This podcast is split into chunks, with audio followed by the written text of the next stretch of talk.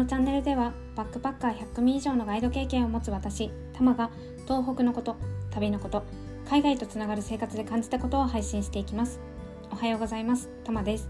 このポッドキャストですねいつも聞いてくださっている皆さんありがとうございます。あの今年の4月に始めてそう12月で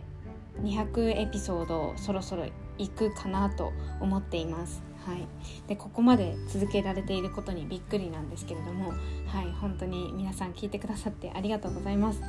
い、で実はですねちょっとタイトルとかをあの来年から一新しようかなと思ってましてそう。あのただね気持ちっていうのはあの変わってなくて宮城とか東北と世界の架け橋になるっていう大きな目標はずっと持っていてそう。宮城とか東北のこととか世界について知る考えるっていうことのきっかけになったら嬉しいなって思っています。はい、ただここであのサービスをねバンバン紹介するっていうよりかはもう少し緩くというか、うん、あの自分のね自然体の私でああのお話をしていきたいなと思っています。はい、なのでこれからももしよろしければあのお付き合いをお願いします。はい、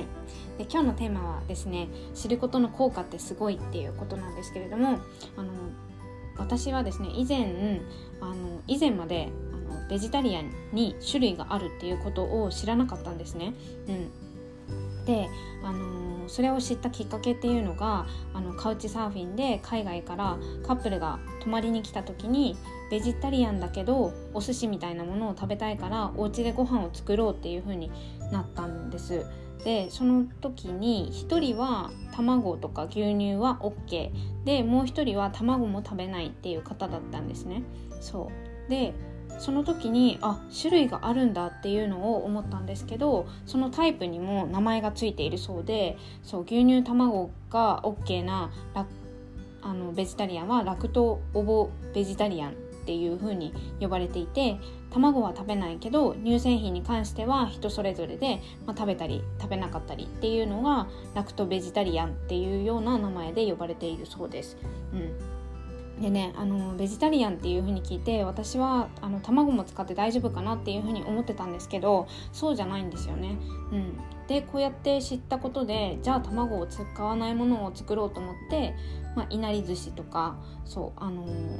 海苔巻きとかを作ったらすっごく喜んでくれました。うん、で彼らはあのサラダを作ってくれたんですけどヨーグルトソースとかも教えてくれたりしてそうそれがすっごい美味しかったんですけどね、うん、でそれを知ってから私の食の選択肢っていうのも増えたんですよ。うん、でこの、うん、一日の出来事で私は知るっていうことを通して相手の立場を考えることができましたし私の選択肢っていうところも増やすことができたんですよ。うん、で他にもですねあの例えばイライラとかモヤモヤする気持ちっていうのが、まあ、あのあると思うんですけどあの分からないから想像して解決しなくてモヤモヤしてるっていうこともあるんじゃないかなって思います。うんだからね本とかがあのたくさんこの世にはあって人から話を聞くっていう行為もあのできたりすると思うんですけどそういうところからあの同じような状況にいた人とかいる人のストーリーを知ることで癒されたり楽になったりすることもあるのかなって思いました。はい。ということで今日はですね知ることの効果について相手の立場を考えるきっかけになる。